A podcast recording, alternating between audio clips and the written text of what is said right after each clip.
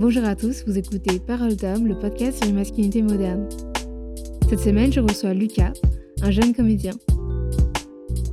On parlera de son enfance, de sa bisexualité et comment elle affecte son rapport aux autres hommes et le rapport au corps quand on est acteur. Bonne écoute.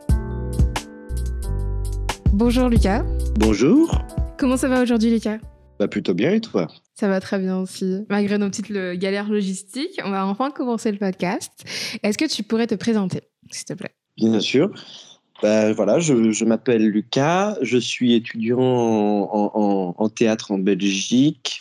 Bah, voilà, je, vis à Mons et je suis souvent à Bruxelles, du coup, forcément, puisque c'est un peu le, centre où il se passe pas mal de choses. Mais, mais moi, en soi, je vis à Mons. Et, euh, puis voilà. Merci pour cette petite introduction. Commençons par la première question qui est quand je te dis masculinité, à quoi tu penses? Pour moi, c'est un concept très vague. J'ai beaucoup de mal à le définir j'ai beaucoup de mal à définir ce concept et en même temps, la, société pousse à lui donner une définition qui est assez précise. Je pense que c'est forcément lié à nos propres sexualités. Ma sexualité faisant, je me suis retrouvé dans des situations où les concepts de masculinité qu'on pourrait nous inculquer n'étaient pas euh, vraiment en accord avec ce qu'on pouvait voir. Mais du coup, je, crois que c'est un concept assez stupide, mais qui n'a pas son désintérêt non plus. je pense que c'est un concept intéressant. Je pense que c'est un concept intéressant parce que finalement, il amène beaucoup de gens à essayer de se former une vie autour de ça, une, enfin, une identité autour de ce concept-là, qui leur permet parfois de survivre. Et je, je, vois que je me suis retrouvé souvent face à des hommes, je parle des relations intimes, où ce concept-là avait une importance qui était... Euh, qui prenait de la place, et en même temps, c'était en se rattachant à ce concept-là qu'ils justifiaient leur désir de sexualité parce que ça leur permettait comme une sorte de, garde-fou finalement. Du coup, je, me dis, euh, je me dis que c'est un concept qui est terriblement dangereux et, euh, étouffant pour beaucoup de gens, mais en, même temps, je, crois qu'il peut avoir peut-être, je sais pas, c'est une question ouverte. Hein. Est-ce que, est que ça peut aussi aider? Je, ne sais pas. C'est un concept beaucoup trop large pour que j'arrive à en saisir les, les bordures, quoi. Euh, cet état de survie que, dont tu parles, est-ce que tu en as déjà, tu, as, tu as déjà été dedans ou, c'est juste quelque chose que tu as pu voir chez les autres? Ah, Moi personnellement, oui, oui, oui, oui. Après, le problème, c'est que hum, j'ai jamais été un exemple de masculinité euh, très très grand, mais pour autant, bien sûr, bien sûr, mais parce qu'on nous pousse à aller là-dedans et que c'est une sécurité que, que c'est un concept quand je dis que c'est un concept très large il est aussi très petit. C'est-à-dire qu'il peut se définir simplement par des des, des, des, des, rites physiques une manière de se comporter etc qui tout de suite imposent une certaine masculinité qui sont très protecteurs quand on a le désir de, de vouloir se protéger. Du coup euh, dans des situations où on est en danger par rapport à sa sexualité et ses désirs. Donc oui je l'ai beaucoup utilisé. La masculinité la masculinité toxique je l'ai beaucoup employé oui comme beaucoup, je pense. Tu t'en es défait euh, à quel moment de ta vie, tu penses? Je pense que je m'en suis pas défait. Je pense que je m'en déferai jamais parce que ça fait partie de la base d'une certaine éducation.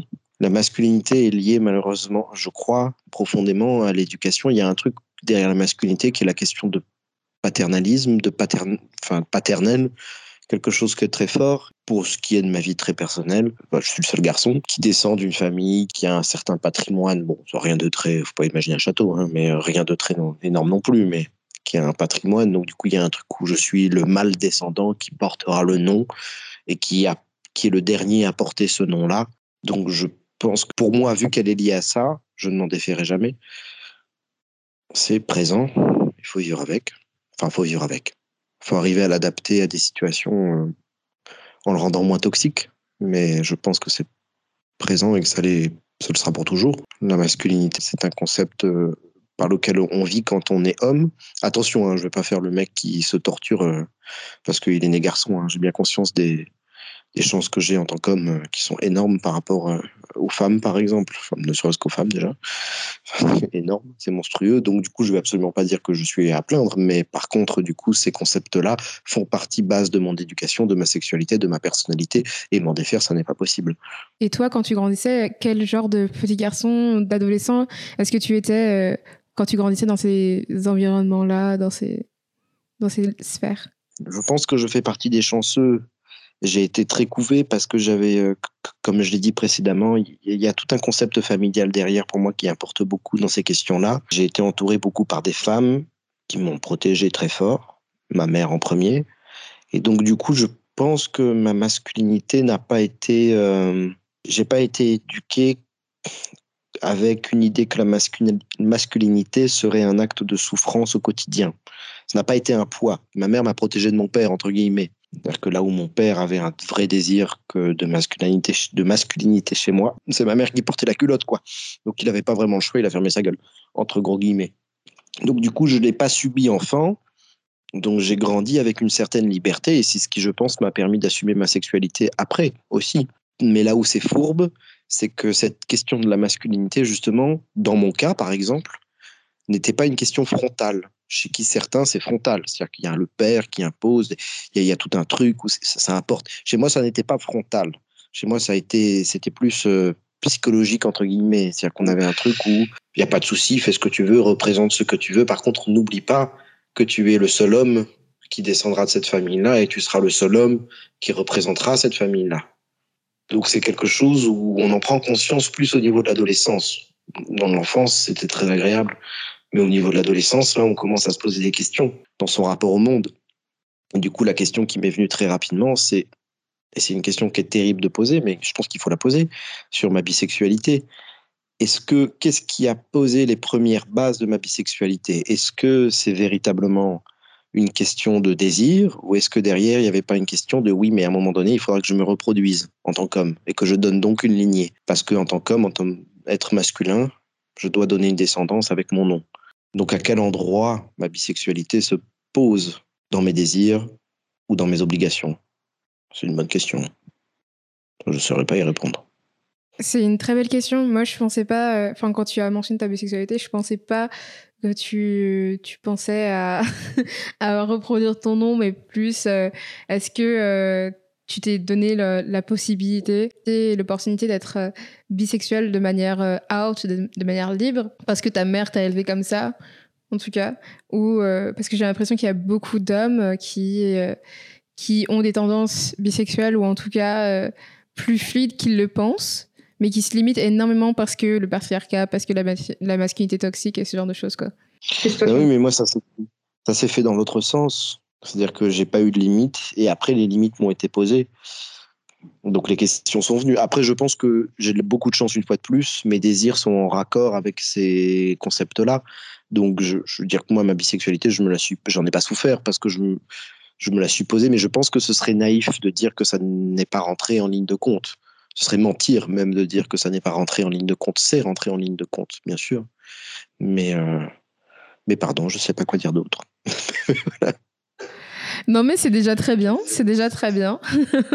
Enfin, je t'avais reçu euh, en décembre pour euh, le podcast sur la bisexualité. Tu avais donné un, très beau témoignage que je recommande à tout le monde d'écouter, évidemment.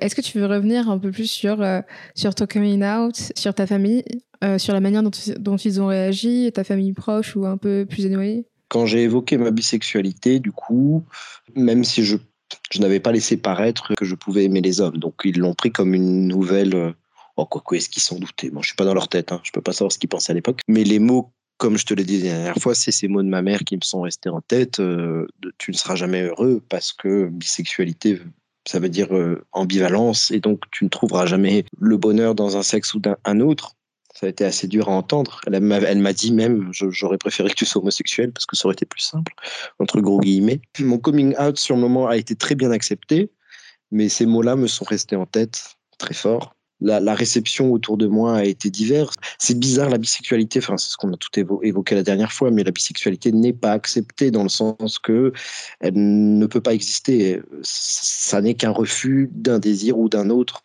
ça n'est que le refus d'être hétérosexuel ou le refus d'être homosexuel. Dans mon cas, on m'a dit que j'ai beaucoup refusé le fait d'être homosexuel parce que je pense que je suis pas quelqu'un de, suffisamment viril pour euh, me mettre du côté hétéro. Mais, euh, mais euh, enfin, pour qu'on me mette du côté hétéro. Mais du coup, du coup, voilà, la réception a été en effet difficile. Mais la réception l'est toujours. Je veux dire, j'ai pas l'impression que mon coming out soit terminé. Mon coming out n'est pas terminé il se terminera jamais.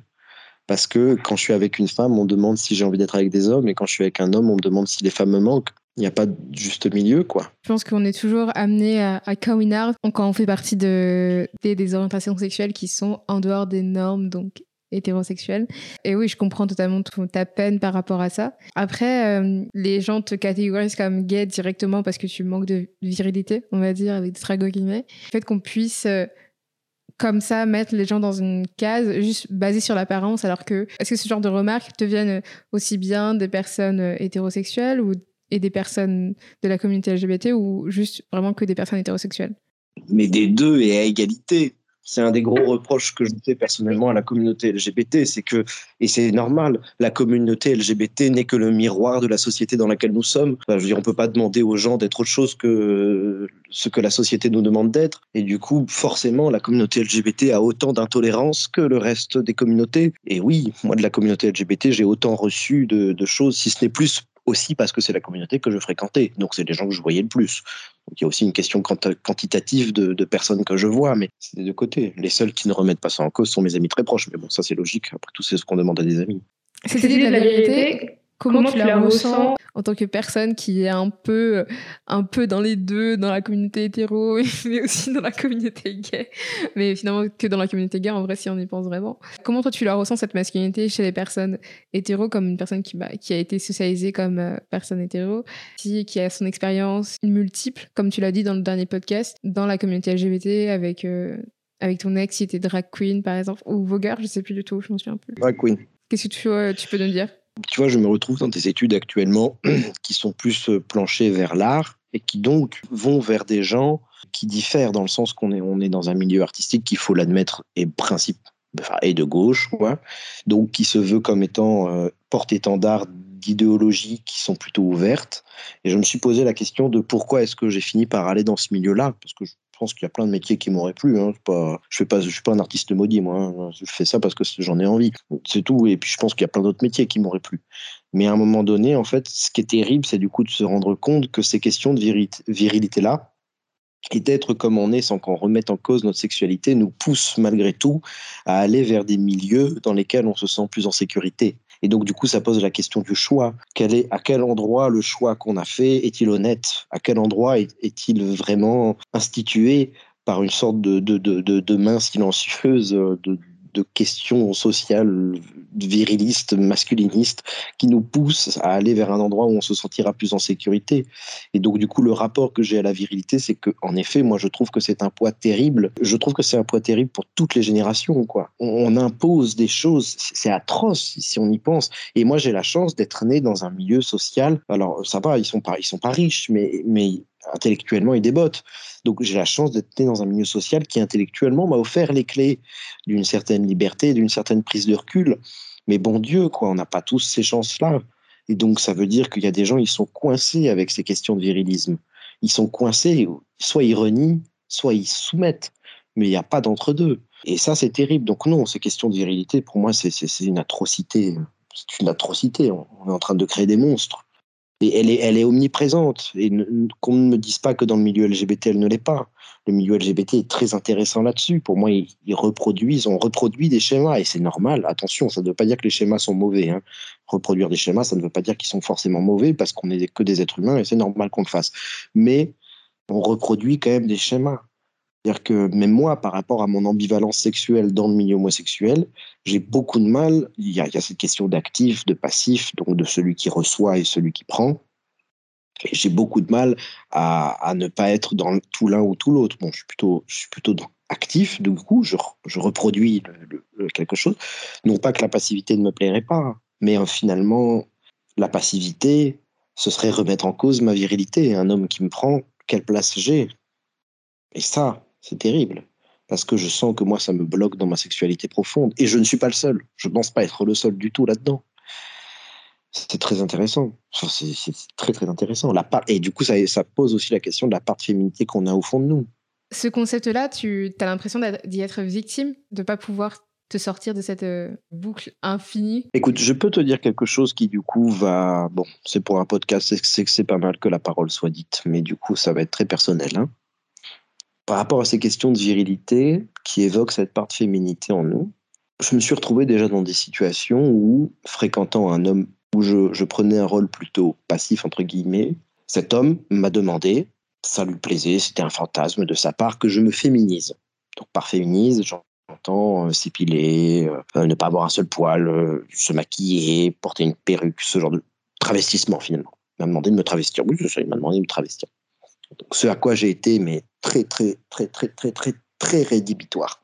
Donc j'ai dit non, j'ai dit non, j'ai dit non. Puis j'ai cédé. J'ai fini par céder. Je fais OK, ça fait plaisir, faisons-le, c'est bon, c'est pas grave. Par contre, tu me payes tout, hein, parce que ça coûte une blinde les trucs. Et j'étais mais mal à l'aise, quoi. C'est-à-dire que ça me ça me correspondait pas, quoi. Mais ce qui a été le plus troublant, ça n'est pas le fait que j'ai fait ça, parce que en soi, bon, j'ai enfilé des trucs qui ne me correspondent, enfin, qui ne correspondaient pas à mon envie, mais je l'ai fait pour faire plaisir à quelqu'un. Mais ce qui est très troublant, c'est que finalement, il y a eu un espace de liberté où du coup, dans quelque chose qui ne me correspondait plus du tout, où mes codes de masculinité n'avaient plus aucune importance, c'est-à-dire que du coup, j'étais dans une situation où j'étais, j'étais, j'étais beaucoup plus proche d'une question de féminité, enfin, c'est logique, que de masculinité. Et donc, du coup, ça ne prenait aucune importance. Je n'avais, il fallait, il fallait que je me détache de ces codes pour lui faire plaisir. J'ai touché du doigt quelque chose qui était quand même très intéressant, qui m'a plu parce qu'en fait, malgré, enfin, qui m'a plu, c'est un grand mot, hein, je, l'ai fait une fois, je le ferai pas deux, mais, mais j'ai découvert une possibilité en fait de n'en avoir rien à foutre. Voilà, c'est ça. D'un coup, je me suis dit, tiens, je peux rien en avoir à foutre, puisque je joue le jeu à fond de cette féminité-là. Et du coup, c'est là où c'est terrible, parce que du coup, je vais soit dans je vais toujours dans un extrême. Il n'y a pas d'entre-deux. Il n'y a pas de possibilité d'entre-deux. Mais du coup, dans cet extrême-là, qui était loin de cette question de masculinité que je, que je pense que je mets quand même vachement dans, que j'essaye de contrôler énormément, d'un coup, je me suis retrouvé dans une situation où, où j'avais cette liberté-là. Et j'y ai pris du plaisir de, de, dans cette liberté-là. Et donc là, c'est terrible. Enfin, c'est terrible. Ce que je me suis dit qui est terrible, c'est que ça veut dire, mince, j'aurais pu trouver du plaisir sans aller dans un extrême aussi énorme qui, là, ne me plaisait pas. J'aurais pu trouver du plaisir simplement dans la vie de tous les jours en, étant d'une manière ou d'une autre. Et c'est là où le poids de la masculinité prend sens. Parce que du coup, ça, je ne me le permets pas. Et donc, je suis allé dans un extrême. Enfin, dans un extrême. Ça ne veut pas dire que c'est un extrême pour d'autres personnes. Hein. Attention, hein, je respecte complètement les gens qui prennent du plaisir là-dedans. Non, non. Je dis que pour moi, c'en était un. Et donc, c'est inquiétant, quoi. Enfin, c'est inquiétant. C'est embêtant. Tu as pris du plaisir à, à être plus libre, en fait, finalement. Même si tu n'as pas besoin de te, de te travestir euh, entièrement en tant que femme, tu vois.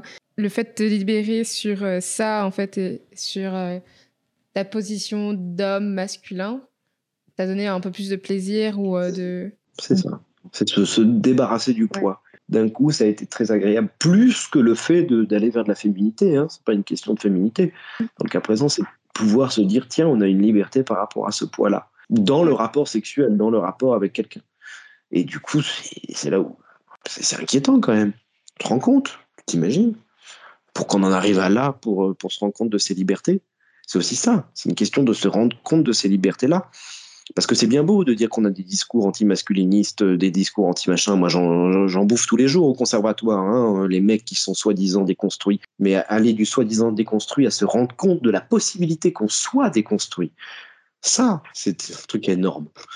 Parce que vouloir être déconstruit, mais l'être vraiment, enfin, ou du coup, toucher du doigt ce que ça pourrait être d'être déconstruit, en passant, par exemple, par un détachement, un rien à foutre total des codes de masculinité, ben ça, c'est quelque chose qui est quand même assez incroyable. Dans ce truc hyper euh, concis, enfin qui, qui t'empêche d'avoir de certaines libertés comme la masculinité, parce qu'en soi, la féminité peut avoir différentes définitions, même s'il y a une définition qui est particulière à la féminité et qu'on attend certaines qualités, on peut très bien être très féminine en ne portant, en ne portant que des, des joggings, tu vois, ou en portant que des pantalons, mais on peut très bien être très féminine en étant euh, très traditionnellement féminine avec des, en ne portant que des jupes. Tu vois ce que je veux dire?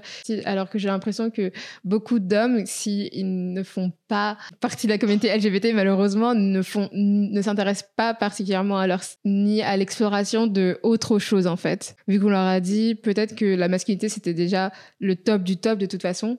Pourquoi perdre son temps à voir ce qu'il y a autre part, en fait? Du coup, on touche à une question de mode de représentation pure et dure.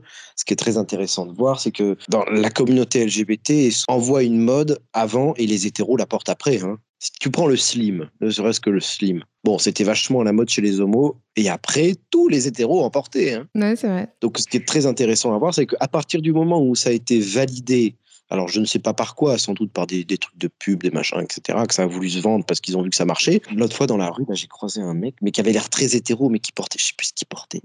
Il portait un truc que nous, on portait à l'époque.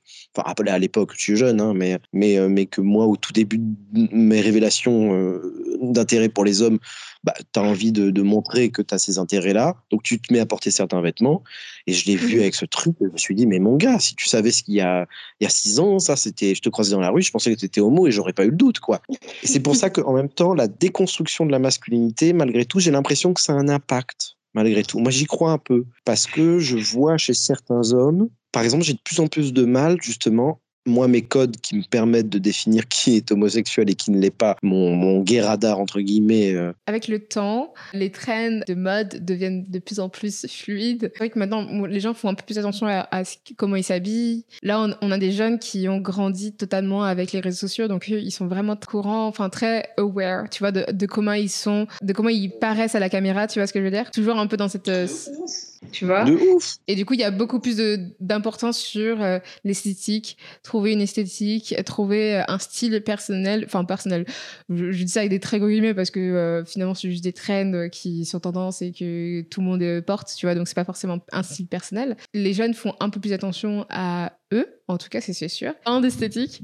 Toi, comment tu te sens par rapport à, à ton physique? Est-ce que tu te trouves beau? Il y a des jours où je me trouve beau, il y a des jours où je me trouve moche, c'est sûr. Bah après, euh, on se trouve beau dans le regard de l'autre. Hein. On se retrouve beau, j'ai l'impression qu'on se trouve rarement beau euh, tout seul face à un miroir.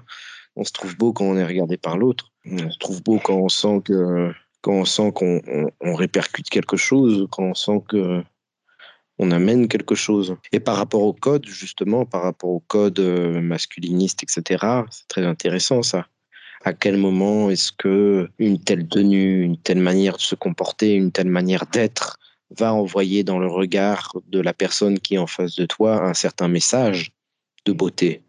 Et du coup, à quel moment tu vas représenter ce que tu désires représenter? Et c'est là où ça rend. Il y a un truc très manipulateur là-dedans. À quel moment tu arrives à manipuler ton image suffisamment bien pour lui faire un écho dans le regard de l'autre? Et ça, c'est terrible. Enfin, c'est terrible. C'est très intéressant. Et ça, ça, ça, j'aime bien, moi. Enfin, ça, j'aime bien. Je, dois admettre que je fais beaucoup. Je suis très manipulateur là-dessus. Je m'adapte quand il faut, quoi. Et tu penses que c'est juste euh, s'embellir Juste euh, être beau, quoi? Ce serait s'embellir s'il n'y avait pas des questions de sexualité dans l'histoire. Ce serait s'embellir si derrière, il n'y avait pas une question de rapport à mon genre, enfin pas mon genre, pardon, ma, mon orientation. Si derrière il n'y avait pas un truc de tiens, j'ai envie de donner l'impression de telle orientation ou telle orientation, ça deviendrait quelque chose de beau. Pour moi, ça devient un peu malsain quand derrière c'est pour cacher quelque chose ou pour avoir le désir de cacher quelque chose. Ce qui ne veut pas dire que le regard en face a envie que tu caches ça, mais que toi, dans ta conscience, dans ton éducation, tu cherches à le cacher. Et donc du coup, tu manipules ton image pour cacher quelque chose et m'en montrer une autre. Et là, pour moi, ça devient quelque chose d'un peu plus malsain. Et du coup, tu essaies jamais de manipuler cette image pour te plaire à toi? Non. Pourquoi? T'as pas envie de te plaire à toi? Ou t'as envie d'être resté authentique? Me plaire à moi. Moi, mon corps, je le connais, hein, je sais comment il est. Hein. À un moment donné, tu le sais, quoi. Je, je suis pas, très franchement, je, je suis pas un canon, je suis pas une mocheté non plus. Je pense que je suis dans un entre-deux assez correct. Enfin, non, un entre-deux, tout simplement. Je suis comme tout le monde, quoi. C'est à quel moment je l'embellis, à quel moment je choisis de ne pas l'embellir. Et ça, c'est dans les autres que je dois le savoir. C'est pas en moi. Moi, je peux pas le savoir. Il y a des gens qui me trouvent très beau, il y a des gens qui me trouvent très moche, mais ça, c'est moi qui. C'est justement là la question de contrôle. À quel moment je choisis, à quel moment je peux influencer ça, à quel moment je peux influencer le fait d'être très beau ou très moche. Après, moi, tout seul, très personnellement, devant mon miroir, il y a des jours où je me trouve très beau, il y a des jours où je me trouve très moche. En ce moment, je me trouve très moche, par exemple. Mais il y a trois semaines, je me trouvais très beau. je me suis vu dans le miroir, j'ai fait, bah, dis donc, vous êtes beau, jeune homme. Je, ah, bah, je me dragouille moi-même quand je suis vraiment dans une, dans une belle soi-même, je pense. Oui, c'est sûr. Dans tout... Mais après, c'est pour ça que les autres, c'est aussi rassurant. Hein se voir dans le regard des autres, c'est de se dire, cette possibilité de se dire, tiens, je peux choisir de comment je représente aujourd'hui, c'est aussi très agréable de se dire qu'on a ce pouvoir-là.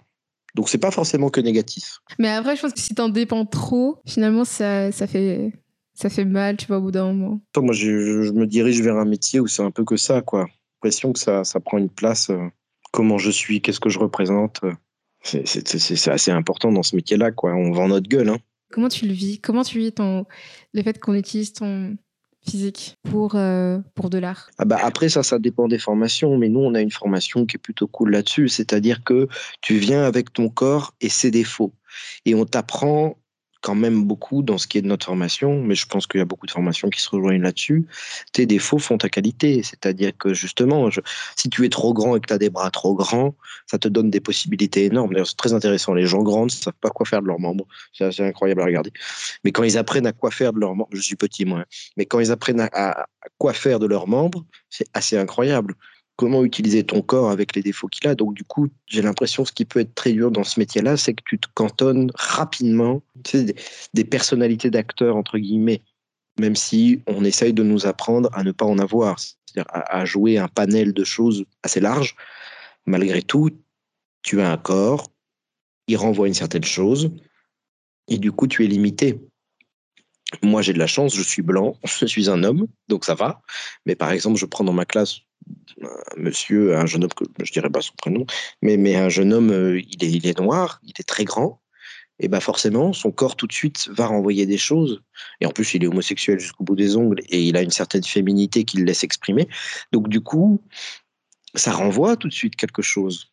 Et son corps, et, et c'est là où je trouve qu'il a, une, par exemple, ce jeune homme-là en question, il a une justesse incroyable. Il arrive à utiliser ces atouts-là au service de son jeu. Et ça, ça c'est ça c'est incroyable parce qu'il part avec des choses qui sont vraiment beaucoup plus visibles que moi, qui, qui peut sembler hétéro parfois et, blanc et petit, tu vois. Et donc c'est comment utiliser son corps et ça c'est assez impressionnant ça. Ça c'est incroyable. Ça c'est d'une force folle. C'est très beau, comme tu dis. On va conclure ce podcast avec la dernière question qui est euh, une chose que toutes les femmes devraient savoir sur les hommes, selon toi Ça peut être sérieux, ça peut être trivial, comme tu veux.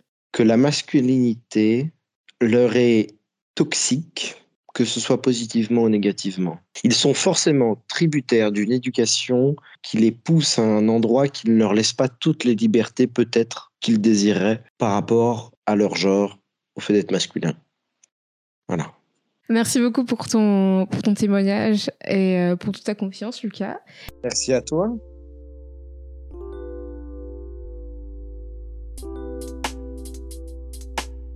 Merci d'avoir écouté ce podcast jusqu'à la fin.